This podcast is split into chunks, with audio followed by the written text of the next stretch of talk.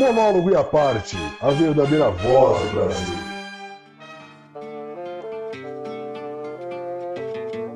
Sejam todos bem-vindos, ouvintes do Monólogo e a parte. Meu nome é João Royek. E comigo tem o João Lipka, Samir Gide e Miguel Bugalski.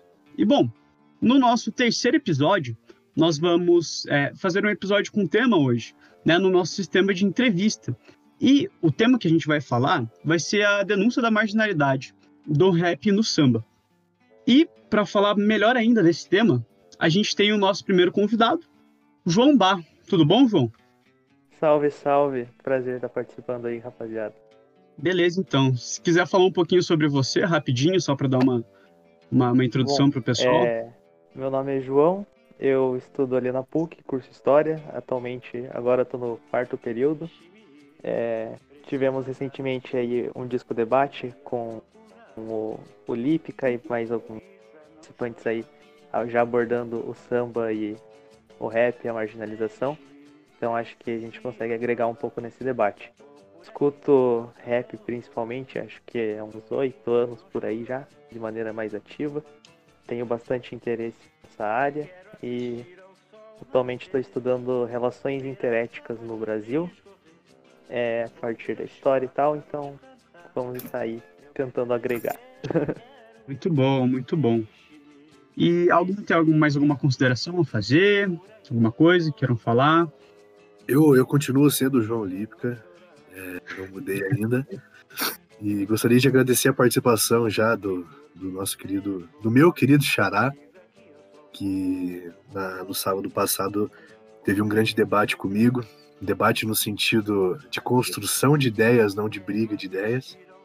E acho que é, trazer ele para o nosso podcast foi algo muito interessante que o Miguel propôs e que a gente aceitou na hora. E eu acho que trabalhar com samba, rap no Brasil e denúncias sobre marginalização é algo extremamente importante, extremamente importante. Sorriu para mim, não disse nada, porém fez um jeitinho de quem quer voltar. É, o monólogo à parte, nas entrevistas, né? A nossa temporada, a primeira temporada que, que, que vai ser de, de, de de episódios, vão ser 10 episódios. A gente vai falar sobre sete pecados brasileiros, né? Vamos falar sobre esse tema. Esse vai ser o tema norteador. Nós vamos trazer convidados que vão falar, escolher um autor, escolher um tema é, para falar sobre essa temática dos sete pecados. E tudo, tudo no sentido de, de levar a cultura, de, de conversar sobre a cultura e a arte é, brasileira. E daí a, os, os programas de entrevista, eles vão ser compostos por dois blocos. Tá? Então vão ter quatro perguntas que a gente vai fazer praticamente para todos os, os, os, convidados, que são perguntas típicas do programa, que são perguntas bate-pronto, sabe? Aquelas que, que tem entrevista que, que você faz e você tem que responder rápido, então tem que pensar rápido e tem que responder. Então vai ter uma pergunta dessa no começo e no final de cada bloco.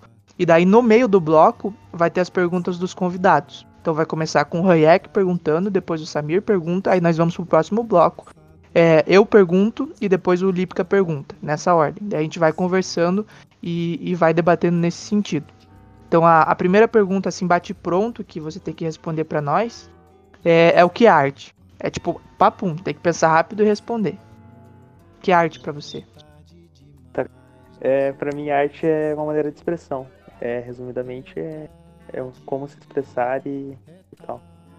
Muito bom, muito bom. É papum, assim, tá certo. Bom, é, então sem mais delongas, queria te perguntar, João, já que a gente vai falar sobre marginalização, rap, samba. É, cara, o rap ainda é compromisso ou ele já virou viagem? Cara, é, é muito abrangente a gente tentar definir o que é, o que não é, porque eu acredito que todo movimento cultural, na verdade, ele é muito livre, né? Então, a gente tentar colocar coisas em caixas e rótulos sempre vai atrapalhar muito esse processo. Então eu acho que a gente pode tentar construindo aí conforme vai passando, se ele é mesmo ou não, e daí o, o pessoal decide por si só. Mas João, João, é, a gente teve aquela discussão no sábado passado e a gente chegou, obviamente, em, vários consensos, principalmente quando a gente fala sobre indústria cultural e, e a compra do capital com a música, com a música no todo, né? Então, assim, a pergunta do Royak é interessante, porque ele até joga, joga um, joga um verde aí pro sabotagem. Responsabilidade e, grande, né? Grande, grande, grande rap sacanagem. É... O, que eu quero, o que eu quero tentar voltar no tema para você, até vinculado a essa pergunta do Royak, é, é justamente isso, assim. Quando que o rap deixa de ser compromisso? Ou quando que o rap passa a ser uma viagem? Quando, quando a gente tem, por exemplo, a compra né, do capital dentro da música, quando a gente traz ela para classe média, que é para onde a música necessariamente vai, ele, o rap deixou de ser um compromisso quando, ela, quando ele chega no apartamento do Leblon ou não? Cara, é, é uma análise muito interessante. A gente chegou a falar muito do processo do Emicida, por exemplo. E eu acho muito válido a gente voltar a citar o Emicida aqui e todo esse processo dentro da, da música, dentro do rap, como é, movimento em si.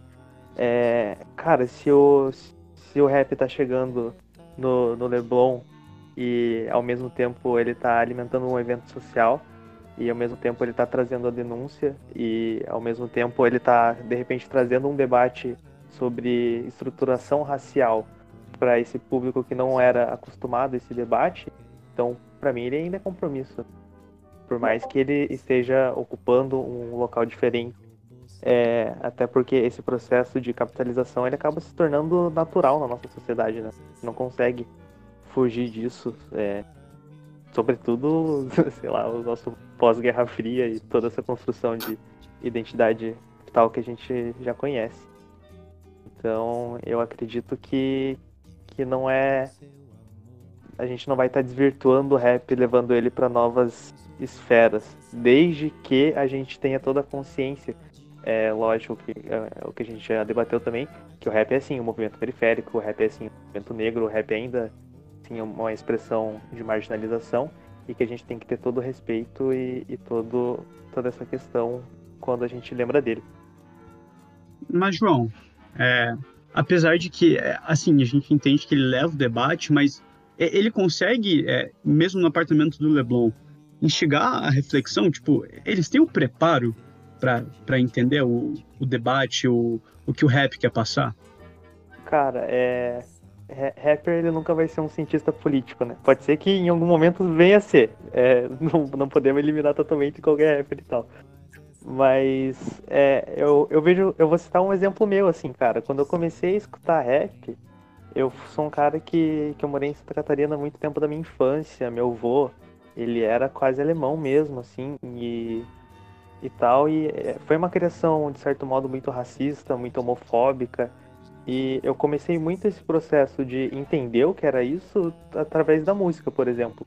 Então, assim, até eu, escutar alguém falando que, eita, racismo é errado, e logicamente não dessa maneira chula, assim, mas você conseguir entender esse tipo de processo é algo muito válido.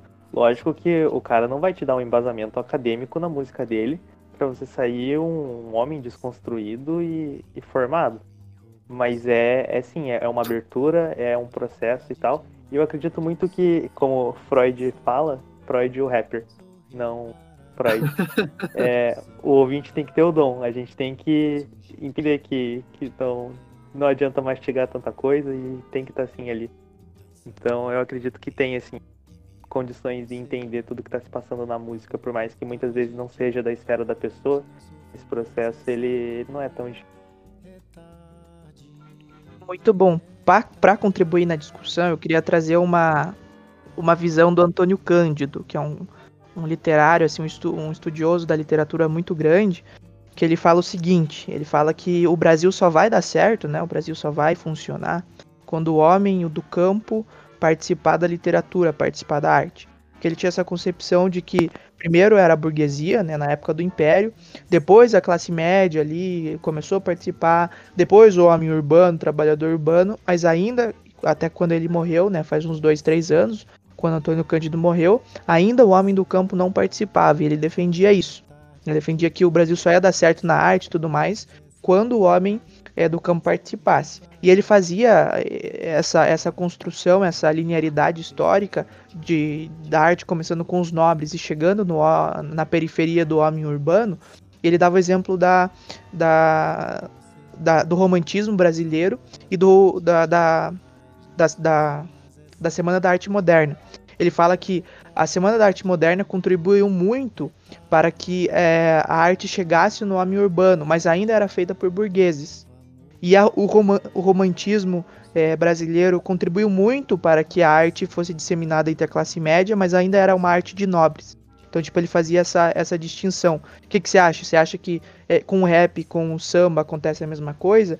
Que apesar de que é, uh, ele começou, digamos assim, é, fazendo um, caminho inverso do, do, do que o, o, Antônio Cândido propunha, em vez de ir para é, para aqueles que detinham um discurso como para a nobreza, para a burguesia, da burguesia para o, a, a, classe média e tal. Você acha que há esse caminho inverso de ir para a periferia e chegar no, no na classe média? Cara, é, sobre tua colocação, perfeito. é, é, é, muito válido é, a gente entender a cultura como algo que tenha que ser para todos, que tenha que ser democrático, que tenha essa preocupação em, em realmente não é, se destinar a pequenos grupos que, que detenham poder, é, eu acho muito válido depois o, o Lipka falar sobre esse processo no samba, porque é um, é um conhecimento enorme que ele tem ali e eu peço para que ele colabore com a gente depois. É, então vou dar uma falada do rap. É, no Brasil, o rap ele, ele é mais presente no final dos anos 90, é, mas o, o movimento do hip hop ele já vem um pouco antes. É, ele, ele chega mais tarde no Brasil, sobretudo por, por questões de repressão mesmo. O AI-5 ele só é derrubado integralmente, e mesmo assim a gente sabe que possui todos os resquícios dele em 79. Então, esse processo de realmente levar o, o grito da, da periferia e tal, ele é um pouco mais complicado. E o, o, rap ele surge justamente aí. Se a gente pega os primeiros trabalhos de, de Racionais, de MV Bill, do, do próprio Sabota, que vem um pouquinho depois dessa galera, lá pelo final do, dos anos 80, início dos anos 90 e tal, ele é um é totalmente um grito de, de socorro, de denúncia. Então ele é justamente essa expressão periférica mesmo. Ele não, não se propõe a nenhum momento a sair da, daquilo ali. É, uh, os primeiros discos do, do Racionais, até depois também, eles são é, expressões periféricas autênticas, assim, em, em, sua realidade. Ele está ali retratando fielmente o que está acontecendo na, na favela é repressão policial, é gente sendo morta, é racismo e é, é, então eu acredito que sim, o rap ele vem muito desse processo de sair desse, desse grupo periférico, desse grupo marginalizado, para depois adentrar um convívio social diferente. Quem é que agora está cantando acalantos pra cabeça do século? Quem é que está fazendo pesadelos na cabeça do século? É... Boa tarde, João. Então, é, eu queria saber contigo, assim, eu acho que é uma pergunta que vale tanto para você, vale para os dois Joãos, né? Engraçado, João ao quadrado aí. É... A respeito da dessa assimilação da indústria cultural, é, desses fenômenos culturais, seja o samba, seja o rap, seja o hip hop, né? É, até de, como o rap olhando mais para trás como uma uma cultura jamaicana e depois de bairros mais estritos dos Estados Unidos, enfim, até chegar no Brasil e daí você, enfim, a ressignificação vai sendo contínua, né? E isso pode ser bom, pode ser ruim, porque, por exemplo, o rap em algum momento é, antes disso, ele não era compromisso, assim como em algum momento o samba não era resistência. É, e assim, eu pergunto para vocês o quão importante é a, a indústria cultural assimilar esse tipo de coisa, e se vocês acham que isso, no mundo globalizado em que a gente vive hoje, se isso é bom e se isso é ruim, é, tendo em vista que ele vai te privar de experiências e de atos é, integrais de cultura, como uma roda de samba, um pagode, ou até o, né, o compromisso do rap, trazendo mais para o Brasil, ali na década de 90, início dos anos 2000. Você vê essas duas coisas, é, essa mudança que vai te privar de uma experiência integral de cultura, mas ao mesmo tempo em que, se você for olhar outras culturas que não foram assimiladas pela indústria cultural, elas deixaram de existir, como é o caso das congadas, por exemplo, né? Ou outros tipos de eventos e ritos, assim, né? E que por não serem é, acolhidos, não sei, não me vem uma palavra agora, pela indústria cultural nesse mundo globalizado, ela deixa de existir. É, até porque, por exemplo, se você não tivesse grupos folclóricos que cuidassem disso e promovessem isso, essas coisas pela, pela indústria cultural já, deix, já deixariam de existir há muito tempo. Porque se você for pensar, a indústria cultural é meio que uma. Ela te lembra de que aquilo foi estabelecido em algum momento, né? Cara, nossa, é um debate muito amplo, eu tô com muita ideia para falar e talvez eu já vou pedindo desculpa aí, porque talvez saia um pouco confuso, mas eu vou tentando montar o raciocínio com vocês. É, cara, a assimilação é, dentro do rap, dentro do samba, eu acho mais importante a gente já, já levar para uma questão um pouco mais antiga do que isso em relação à cultura negra em geral. É, esse processo no Brasil ele vem desde o Brasil colônia, a gente tem que pensar assim, até com a cultura indígena. É, então, assim, esse processo de entrada de população nativa, população europeia e população negra no Brasil, ela já tem esse contato que a gente chama de, de fricção interética, na verdade. Então, esse movimento de as culturas elas estarem em colisão, elas estarem ali é, se friccionando, como é o termo, então elas estão misturando e tal, mas o, o ponto principal é que as duas são marginalizadas enquanto elas são assimiladas. Então a, a cultura negra e a cultura indígena elas acabam é, perdendo vários pontos para a cultura europeia e sendo marginalizadas ao mesmo tempo que isso acontece. E esse processo ele vai sendo transferido e ressignificado durante a nossa história. E isso não deixa de acontecer com o samba e com o rap. É, não sei se a gente pode falar como, como algo positivo ou negativo, porque, enfim, eu não vejo como a gente transformar isso num debate de é, questões de dualidade, assim. Ah, se não tivesse sido assimilado, hoje seria melhor e tal. Isso daí a gente pode abranger, abranger um debate muito maior. A gente, atualmente, por exemplo, em questão de mídia, o debate sobre tranças ou o debate sobre várias ressignificações, ele está ocorrendo e eu acho que é importante que esse debate ocorra e que a gente consiga construir esse pensamento, mas eu não, não consigo te exemplificar uma opinião se isso é bom ou ruim, de fato. O que eu acho que é importante a gente frisar é que esse debate ele tem que ser levado pro, pro maior público possível sobre essa ressignificação e esse respeito a, a manter uma cultura é, o respeito à cultura ele é muito fundamental para tudo que a gente vai fazer. Porque quando a gente. É, o processo de você não respeitar e você marginalizar e você estigmatizar uma cultura vem muito de você não conhecer e você não entender ela. Então, é, a partir do momento que você está em contato com, com essa cultura, principalmente através da, da mídia, como é o nosso caso, é, em grande parte, você tá de certa maneira conhecendo ela e pelo menos sendo introduzido a ela. Então, aí teria uma questão positiva. Mas como você destacou também, é, existe toda essa questão de você perder a liberdade da cultura. É, eu vou, acho que eu vou passar pro Lípica agora, que ele pode complementar e a gente vai construindo aí.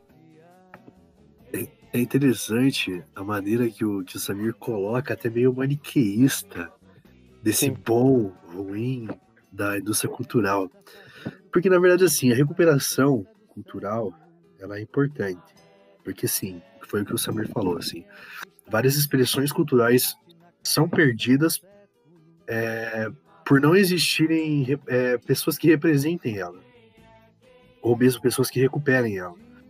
Só que, assim, no, até no, no debate que eu fiz com o João, eu coloquei que a cultura popular ela é restrita a um grupo cultura popular ela tem assim, essa essa essa como é que eu posso falar? Característica que ela, ela não é popular de ser de todos ela é popular de ser do povo mas de um povo em si.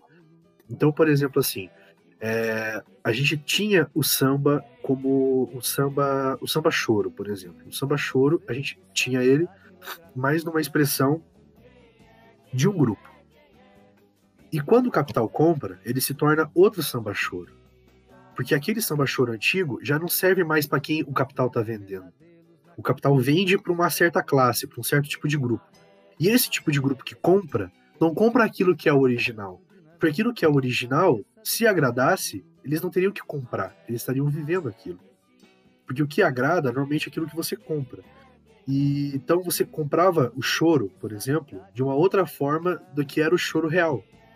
Que o, o choro, ele também é o, o, a música, por exemplo, a mais famosa que é carinhoso.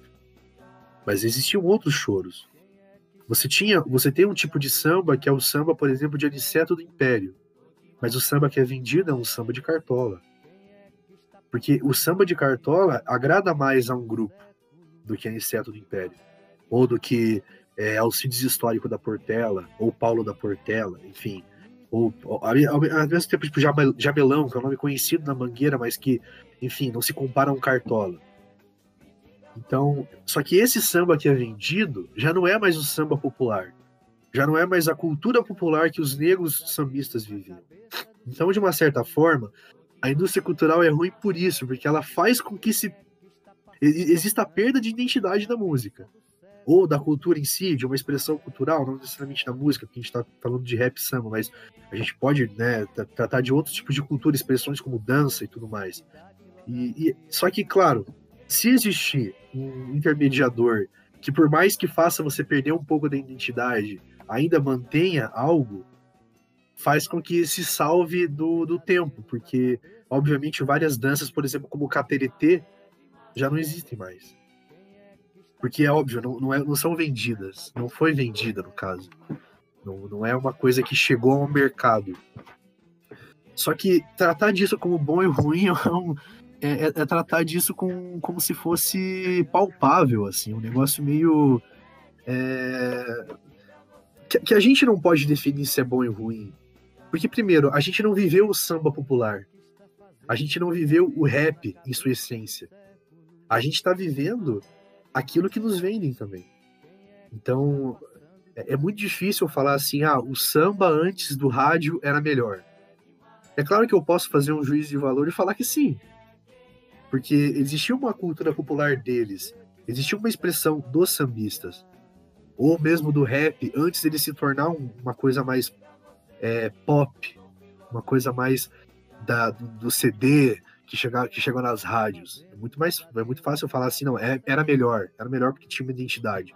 Não que agora não exista uma identidade, mas já não é a mesma coisa. A indústria cultural, que a gente até colocou no debate, como ela vende para a classe média, a classe média ela não quer ouvir aquilo que é a música, ela quer ouvir aquilo que agrada. Porque é muito difícil você agradar a classe média falando sobre morro. É muito difícil você falar é, você cantar para classe média falando sobre favela, falando sobre desigualdade. E por mais que sim, racionais, sabotagem tenha chegado na casa do, da pessoa, do pessoal da classe média, você vê hoje expressões como trap e expressões como pagode chegando, mais do que as músicas que falam sobre desigualdade. Porque são músicas que agradam mais ao, ao, ao todo da classe média. E é isso que, pelo menos, a indústria cultural faz aqui no Brasil que é vender já essa música que vem de uma origem popular de uma forma muito mais é, alterada para um gosto específico de um outro grupo. Então, assim, é ruim isso. É bom porque, sim, mantém a, a cultura ativa de uma certa forma. Manteve o samba ativo desde os anos 10, que é quando, quando ele surge, até, até hoje, que existem é, vários cantores de samba. Mas, claro, não é o mesmo samba, não é a mesma coisa que um candeia, não é a mesma coisa que um cartola. Mas, assim, não se pode desprezar um Zeca Pagodinho, por exemplo. Mas. Porra. É... Seria fazer isso, inclusive. Não, exato, exato. Só que, tipo, não é a mesma coisa. Não é a mesma coisa. Mas no fundo, Mas assim. em alguns momentos as coisas, por exemplo, assim, em algum momento as coisas vão continuar sendo as mesmas coisas, porque a nossa. A, parece que a única lógica sobrevive, que sobrevive ao tempo é uma indústria e uma lógica de, do, do capital. Porque se você for ver, como você falou do Cateretê, que já não existe mais, eu, como uma pessoa que já viveu muitos anos da vida no interior, eu sei que as pessoas, mesmo se a gente tivesse uma iniciativa estatal, né, que seria meio que a solução ou a seria que está na marcha ré, né, dessa capitalização de uma de uma cultura, as pessoas elas não se interessam mais por isso. Então, como que o governo vai promover um evento de cateretê se as pessoas não se importam mais com cateretê? Porque a globalização, ele atinge o interior do país, o interior do estado de uma maneira tão forte em que essas culturas, elas estão fadadas à morte, entendeu? E o que que é a única coisa que mesmo através dessa transformação, né, do hip hop pro rap, pro trap, o que que essa transformação faz? Eu acho que o papel dessa. E, por... e é exatamente isso, né? No... Nos escritos ali sobre o Bezerra, né, da... do Gonçalves Souza, ele fala da... de como existe esse microcosmo da, da criação do... do samba, ainda antes da era do rádio, né? É, até pouco depois, mas esse, esse evento e essa coisa, e é como se fosse a fogueira, né? E como hoje em dia a gente não tem a fogueira, a gente não tem a deusa da fogueira em nossos lares, né, que permite a reunião e aquela criação espontânea da cultura, e que, como isso, é, em um ponto de vista, é até cruel perguntar se é bom, se é ruim, mas eu acho que é uma provocação boa você pensar de que não existe coisa mais forte no mundo para manter a memória disso vivo, porque vivo já não vai ser de qualquer maneira. É, então, o, parece que o dever do Estado não é nem promover Cateretê, é montar um museu de Cateretê, porque não vai existir mais e não tem outra coisa, entendeu? Caraca. E a impressão que eu tenho é que essa cultura, né, o, o ritual, o microcosmo, o fogo, o contato com a cultura, ela não é que nem moda, entendeu? Ela não é que nem calça de boca de sino ou bolinho bolacha que você fica batendo assim, sabe? Tipo, não é brinquedo que volta na moda, entendeu? E. Enfim, sei lá, só tô estendendo a discussão mesmo. João, você quer fazer algum comentário? Senão eu faço minha tréplica Cara, aqui. É, é. É até difícil comentar, né? Esse processo todo. A gente, eu acho que a gente tem que destacar as, as ressignificações. E essa alteração, ela é, é, meio que um processo natural é, de acontecer, sobretudo na, na sociedade é, movida ao capital que a gente vive. Então, de certo modo, tudo vai ser moldado a partir do capital e a partir das transformações que a classe dominante vai querer fazer é, em relação ao que está acontecendo. Isso vai desde uma esfera econômica, social até uma esfera cultural. É, como foi citado pelo João anteriormente, é na, na indústria do, do trap, do pagode e tal, são ritmos que eles são são eles vêm, por exemplo, do rap e do samba, mas a gente entende que de samba e rap não, não tem nada ali, tá ligado? É, então é, é, meio que é, identificar esse processo e tentar entender ele, digamos assim. Logicamente que a gente pode falar que ah, é ruim, é, é bom, mas eu não, não consigo entender uma, uma perspectiva muito maior que isso, não. Aceitar também, né, cara, que, é, que tem mantido eles vivos. Exatamente. É, como, como a gente já falou, pode ser que, que esse processo ele, ele enfraqueça enormemente a identidade, pode ser que ele também acabe fortalecendo em alguns momentos e mantenha uma sobrevida ao, ao movimento ou coisas assim.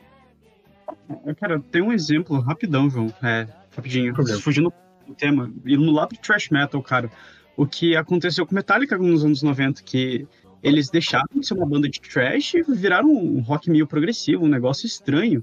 E desde lá, cara, mesmo não sendo mais trash, foi o que transformou Metallica no que é hoje, em ser um puta de um produto. E você vai ouvir, tá ouvindo Metallica desde os anos 80 até 2019, tá ligado?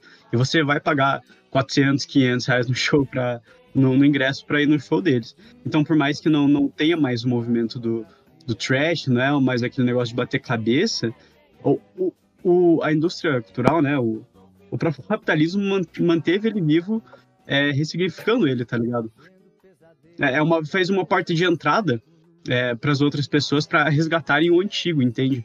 Eu acho que é, é muito isso. É, eles dão uma, um, um tapa, falam, ó, consome isso aqui primeiro, aí você volta. Aí você começa a consumir mesmo, tá ligado? É, em relação ao que você falou, não, não, é que o trash ele deixa de existir, na verdade, daí você tem a figura do underground que a gente pode destacar, que vai ter uhum. 80 novas bandas é, criadas na, a partir do que o Metallica deixou de referências e tal, e, e vão estar tá tentando trazer isso, mas logicamente que não vai chegar da, da mesma forma na indústria. É, o que eu queria comentar, na verdade, sobre o, sobre o que o Samir falou, é que a gente, até enquanto agente social, a gente não pode negar a metamorfose da cultura.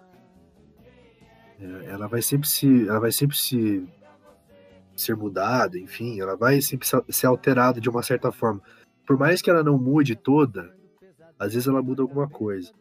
E, e é claro, quando a gente vai falar sobre artistas, principalmente pessoas que vivem da arte, elas precisam buscar em primeira mão, normalmente, o, o meio de sobrevivência. Então, é, o ganha-pão fala mais alto do que a identidade.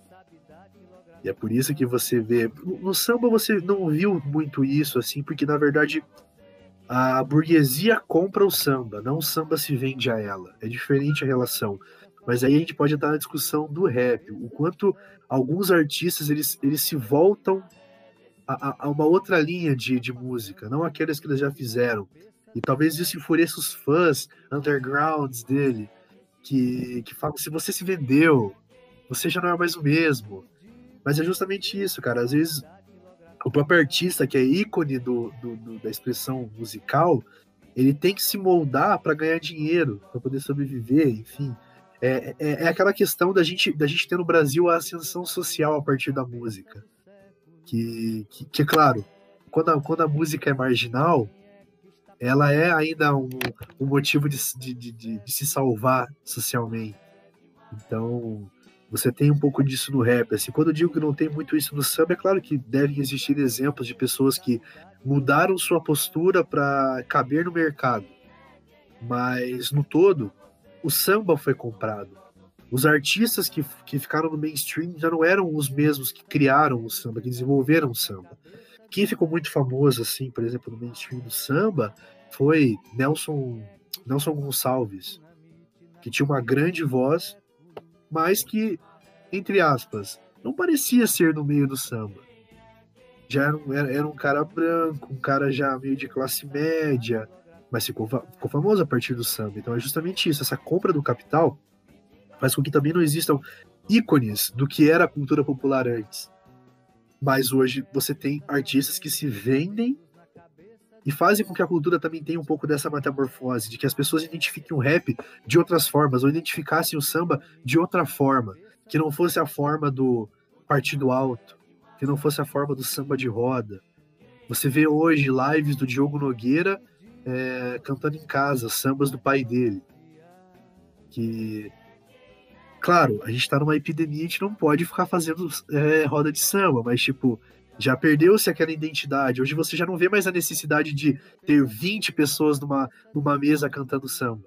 Você pode cantar com três. Porque já mudou um pouco disso, já mudou essa noção do que, era o samba. Hoje um artista ele pode ficar famoso tocando sozinho. Você vê quantos artistas aí é, fazendo é, cortes, assim, tocando vários instrumentos e ele cantando também. Então a identificação sobre o que é a música, sobre a cultura, vai havendo metamorfoses naturalmente, naturalmente, devido às, às, às necessidades. Tem uma música do Bezerra da Silva, até que você citou, que, é, que ele fala que, claro, não, não é bem pro debate, mas ele fala: a necessidade obrigou você a me procurar. Tipo, a mulher tinha abandonado ele, mas a necessidade dela, financeira, enfim, faz com que ela vá buscar ele de volta. E um pouco da música é isso. A necessidade faz você buscar outros meios. Infelizmente, se a música ela pudesse ser uma só, se o samba pudesse ter sido um só, a gente não teria, é, por exemplo, o Sorriso Maroto. Eu acho. Mas, o, enfim, é, o que eu quero dizer é que vai haver metamorfose, naturalmente. Mas quando existe o capital no meio, quando existe uma indústria cultural no meio, ela ocorre de uma maneira mais brusca, porque daí aquilo que era identidade popular já não é mais. Porque o capital comprou. Quando o capital compra, aquilo deixa de ter identidade. E passa a ser um passado. Se o KTNT tivesse sido comprado, ele já não seria mais KTNT. Ele teria sido uma, uma dança lá dos anos não sei quanto, e hoje já é outra coisa. Porque o capital faz. faz infelizmente, ele faz isso com, com a cultura. Ele compra e aí depois ela perde um pouco daquilo que ela foi. Ou muito daquilo que ela foi. E com o samba não foi diferente. Então, mas é isso, assim, tentando agregar um pouco daquilo que o Samir falou, é justamente isso. A gente não vai negar nunca a metamorfose natural da cultura, mas quando existe o advento do capital, as coisas são um pouco mais é, bruscas assim para a sociedade e para a cultura. Eu vou, eu vou trazer aqui uma reflexão que a gente já teve em relação a Emicida, que é, é um processo muito bacana da gente, da gente refletir mesmo. Emicida é um cara que ele vem da, ele vem ali da, da das batalhas de rima, é, Emicida da Rinha, que é o berço dos terroristas e tal. E ele tem, ele, a gente consegue acompanhar no, na discografia dele todo esse processo de é, participar do rap como, como cultura de, de é, esqueci a palavra agora, denúncia e tal. E então as primeiras músicas do Emicida são, são totalmente assim, ele contando a realidade dele, ele falando de, de várias coisas, é, repressões e tal. E conforme o, é, o Emicida ganha espaço na mídia, ele começa a alterar um pouco do estilo de música que ele faz. Em alguns momentos ele solta música com Caetano Veloso, ele tem participações grandes em programas na Globo, na GNT, ele tá direto e tal. Então ele é um cara que ele consegue é, fazer essa passagem é, de maneira muito natural entre o underground e o mainstream muito grande. Então as músicas do Emicida começam a virar tema de novela e tal. E é, é, muito engraçado porque muitos rappers eles citam que, que o Emicida ele foi tipo um divisor de águas na cultura, assim, é, em relação à oportunidade em relação a, a, um público que não tinha contato com rap, começar a conhecer o rap a partir do Emicida, daí adentrar outros meios do rap, como algo mais underground e tal. É, o que que acontece? É, o Emicida, ao mesmo tempo que ele faz isso, ele também continua soltando muita música, é, é eu vou citar, tipo, Boa Esperança, que ele, ele tem toda é, uma crítica na música ao racismo estrutural vindo desde a África, e clipes muito inteligentes, mensagens muito profundas, ao mesmo tempo que ele está gravando é, músicas pro especial da Globo. É, com, com, com isso, cara, é, ele, ele fala em algumas, algumas músicas, é, eu empreguei uma preta para cada textão, eu tô fazendo desfile com só com gente preta, eu tô. Ele tem uma gravadora, Laboratório Fantasma, qual ele, ele participa que, que, nossa, revelou um monte de MC muito foda. Eu vou citar inclusive o Coruja, que é, que é um verso pra gente analisar. É, ele, ele fala assim. Se eu me juntar com meus amigos, eu fiz panela. Se eu vencer com meu talento, eu sou vendido. Se eu aparecer na mídia, eu esqueci a favela. Se eu abraçar a opinião de terceiros, eu tô fudido. Discurso que não vai pra ação, coerência em queda. Revolução para alguns é nascer e morrer na merda. Falecendo anonimato com conta e um sonho frustrado. Já que viver do que amo por aqui é pecado.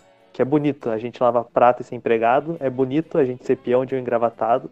É bonito a gente ser alvo fácil do enquadro. Mas não comigo. Foda-se foda esses arrombados que é coragem, conquistar o que você não tinha, ou escutar um bunda mole crítico de escrivaninha. O crime é igual rap, ambos é um caminho. Quem vence quem tem disposição e tem espaço para Zé Polvinho.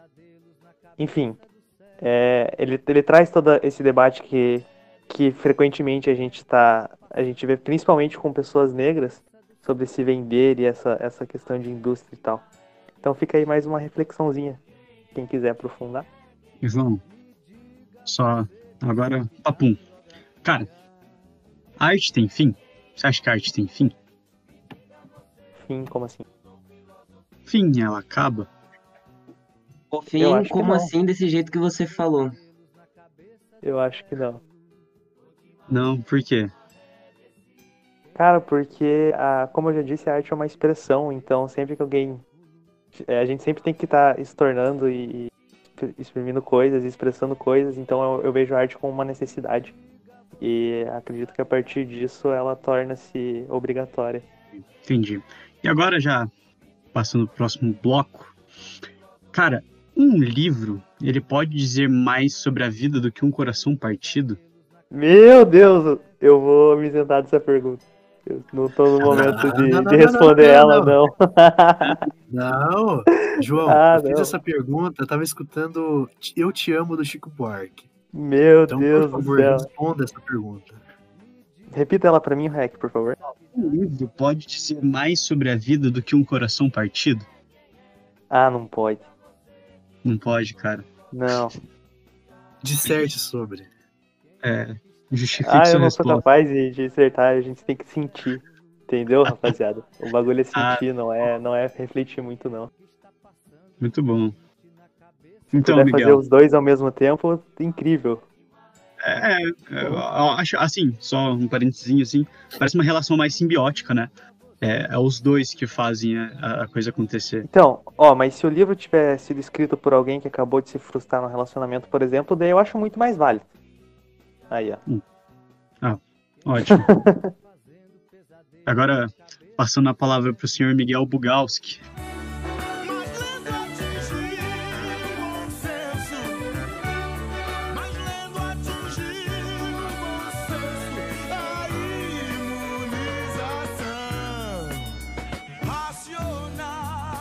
Estamos no segundo bloco já. é, agora vamos começar uma outra discussão. É, eu preparei uma pergunta é, que involuntariamente vocês entraram né, sobre essa discussão da indústria cultural, mas minha pergunta é mais no sentido de é, o rap e também o samba, ele pode demonstrar ao mesmo tempo uma contradição do capitalismo, da lógica capitalista, e ao mesmo tempo a capacidade do capitalismo de se moldar é, por meio das críticas. Porque a, o rap e o samba, eles surgiram da marginalização, surgiram da periferia. E isso foi só, foi, só foi possível por causa da lógica, por causa da sociedade é, capitalista. Né? Se não existisse essa marginalização e essa, essa peri periferização da, da, das pessoas né? Na, na, no liberalismo e na sociedade capitalista, é, talvez o rap e o samba não surgiriam da mesma forma que surgiram.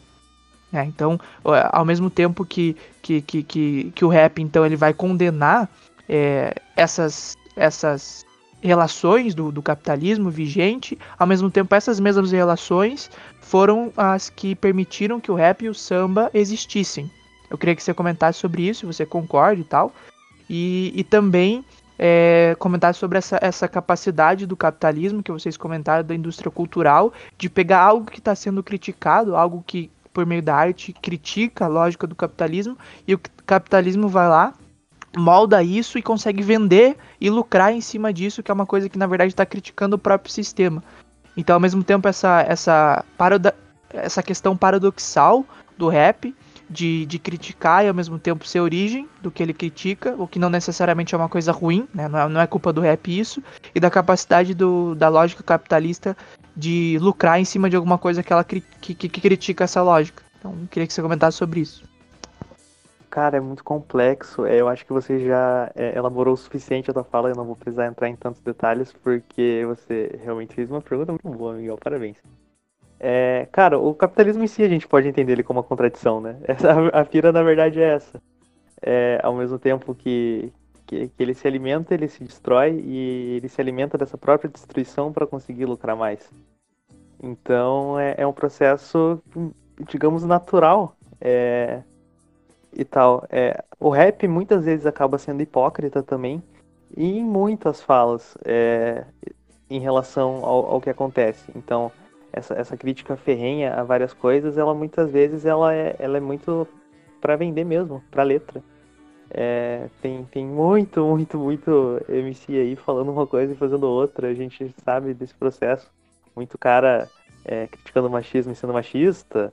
E, e, isso vai abrangindo vários tipos de discurso. E isso entra logicamente na, na lógica do capital e na lógica econômica e na lógica social do rap. É, então ele é, esse é um processo que eu acredito que ele, ele não seja é, ele seja natural dentro do, do que se espera numa lógica do capital. E a gente também não pode é, é querer que a cultura que o rap que o samba eles entendam isso da, de uma maneira totalmente complexa da, complexa e, e demonstrem uma quebra efetiva com o capital e coisas assim, porque, como eu já falei também, é, rappers e, e, artistas, eles não são cientistas políticos, e muitas vezes a gente espera isso de muitos artistas e muitas pessoas do movimento por eles estarem tentando retratar algo um pouco mais complexo que um sertanejo, por exemplo. Mas ainda são, são pessoas, artistas que. E, enfim. É... Eu acho que sim, o rap, ele em muitos momentos ele, ele é hipócrita, assim como o, o capital ele acaba sendo na nossa sociedade totalmente contraditório em muitos momentos.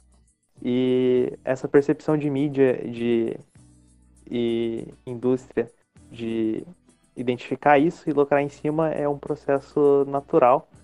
E eu, às vezes nem deve ser o empresário malvadão que olha assim e fala: Caraca, olha, um sistema hipócrita, vou me apropriar dele e fortalecer o capitalismo malvadão, mas eu acho que é um processo meio natural mesmo. Tipo, você acha que é, você acha que é natural no sentido de natural de a natureza humana e a natureza humana não tem como sair disso, de que é natural não. ela é entrar no capitalismo ou é natural do sistema capitalista que não necessariamente assim, é criado pela natureza humana?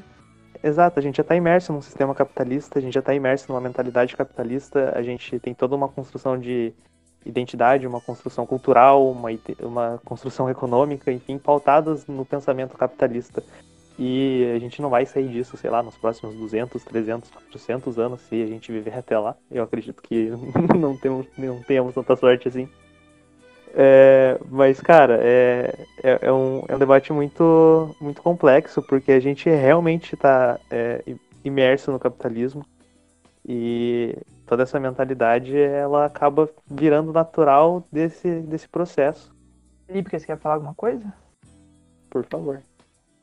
Não, eu tava, tava só prestando atenção no que o João tava falando, porque realmente discutir capitalismo, indústria cultural, cultura, música brasileira, é, é, é de fato tratar de algo muito amplo, sem às vezes levar em considerações, levar em consideração, perdão, nuances muito importantes. Porque, é claro, se a gente for falar sobre isso, vale mais a pena a gente fazer um livro do que um episódio de podcast. Exatamente. Porque senão a gente vai ter que ficar fazendo vários episódios para tratar de vários assuntos para não se perder nada. É, esse é um dos maus, um dos males é, que a gente vê em discussões é, dessa, dessa questão de você querer fazer um, um, debate sobre algo muito aberto e só, e só ir soltando várias ideias, assim, simplesmente sem, sem fazer essa, essa abertura de discussão mais específica. Mas no caso, é muito importante ressaltar que realmente a gente já está inserido numa, numa, no meio capitalista. A gente vai receber aquilo que o meio capitalista quer que a gente receba. E mesmo que a gente queira ser underground, ser punk, não estar no sistema, fazer isso é estar no sistema. Exatamente. É fazer o que eles querem. É, é, é, é, é Pode falar, é, é o paradoxo do hipster. Não, eu vou quebrar padrões criando um novo padrão, velho pô, acabou. Tá exatamente. Esse padrão vai ser reproduzido, vendido e amplamente divulgado e. É, então, é, o bagulho nunca, nunca vai ser underground. O underground meio que é, é, é, um delírio das pessoas, tá ligado? Porque o underground, ele, ele vai ser comprado uma hora ou outra, tá ligado? É, tipo, o único underground verdadeiro, assim, é tipo o Lobão, que ninguém sabe onde tá, só fala merda em época de eleição. É isso, cara. Ninguém mais sabe do cara vive, se o cara tá vivo. Enfim, é isso, cara. Tipo, se a gente for underground, a gente vai estar tá fazendo parte desse sistema que quer que a gente seja underground. Porque ele precisa de pessoas undergrounds para criar um outro tipo de compra, para vender um outro tipo de, de, expressão. Porque é isso, assim, ó. É, escutar, por exemplo, escutar música clássica. Uma pessoa de 13 anos. Ó, oh, que bonito, o cara escuta música clássica, o cara é diferente. Não, o cara não é diferente. O cara só tá, tipo, criando uma nova expressão, um novo grupo para se vender música clássica. Uhum. O que é natural pra, pra gente que vive no, no meio capitalista real, assim. A gente não consegue romper com esse meio.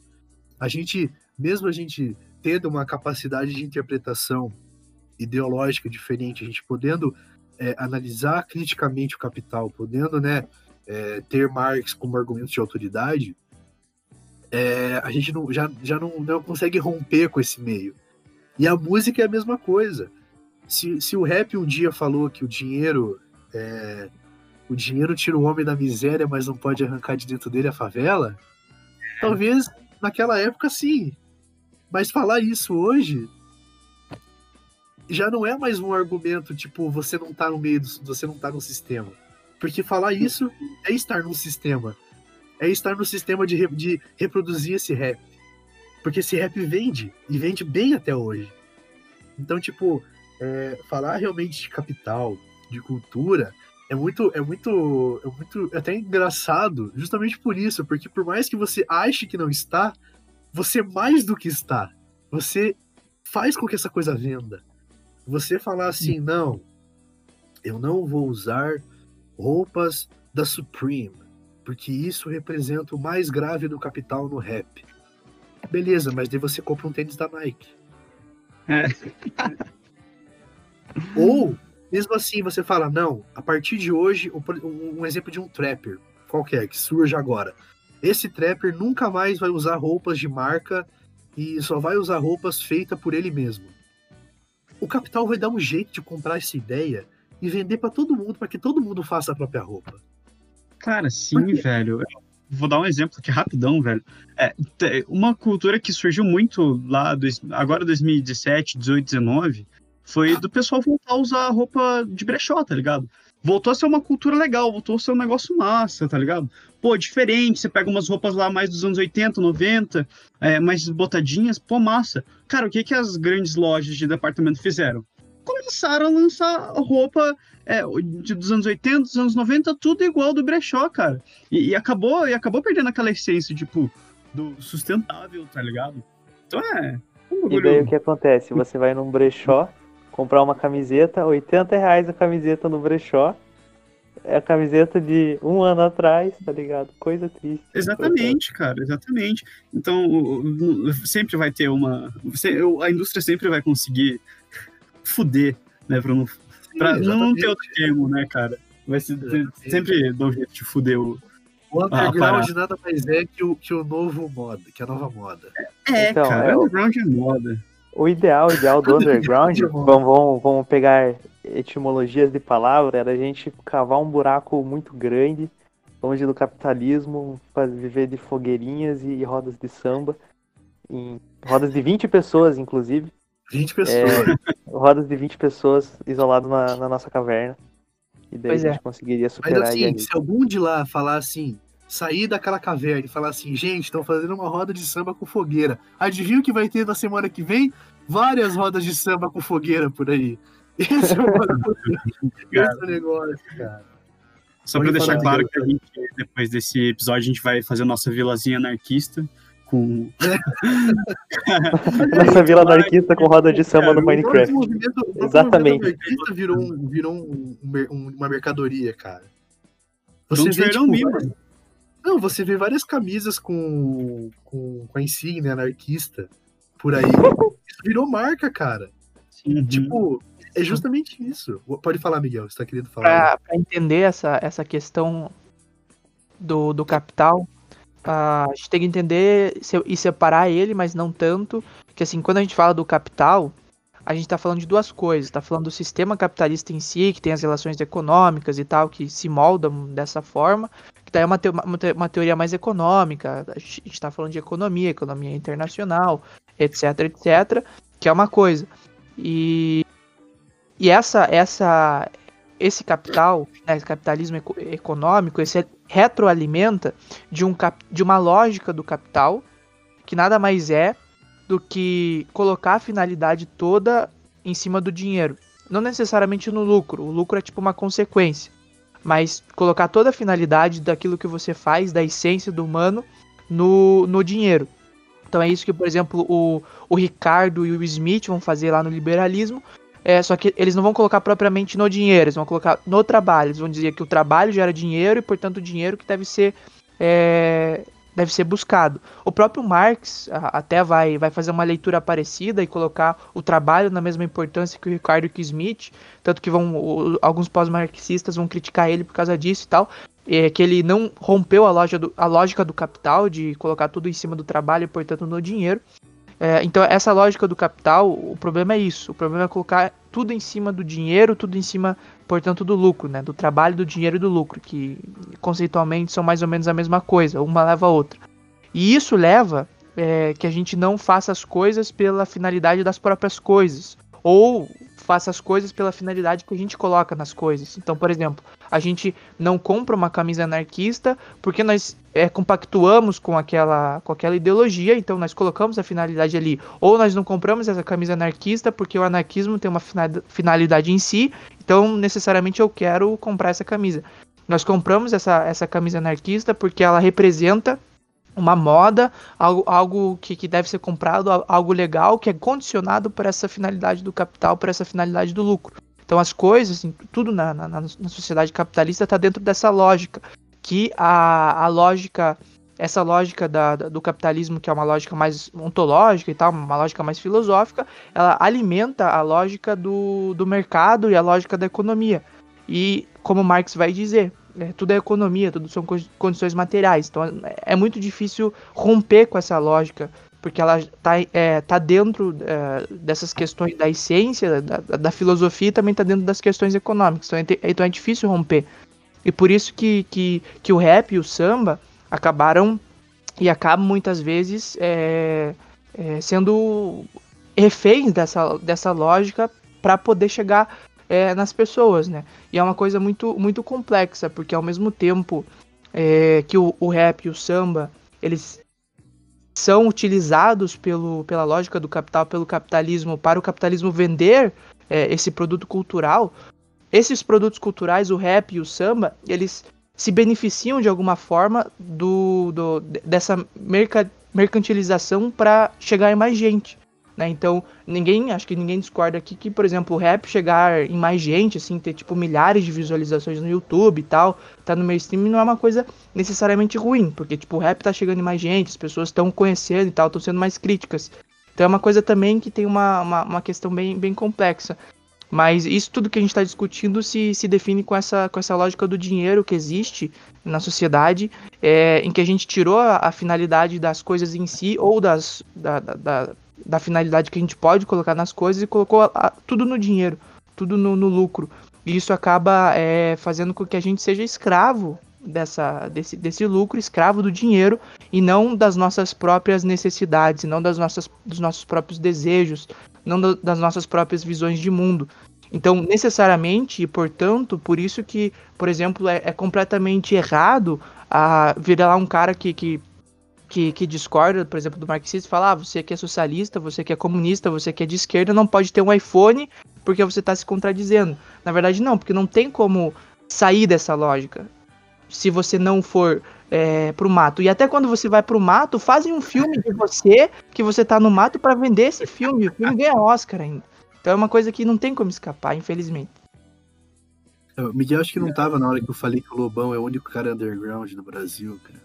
Não, mas, é, mas é mais ou menos isso. Mais ou menos isso, isso que o Miguel tava falando aí. Acho que é, mesmo que você queira fugir, você não está realmente fugindo, porque a sua fuga é, na verdade, algo que eles querem também. Então, enfim, pode falar, Royek. É, não, só para só para dar uma contextualizada, que a gente está um, estourando um pouco o nosso tempo. E, João,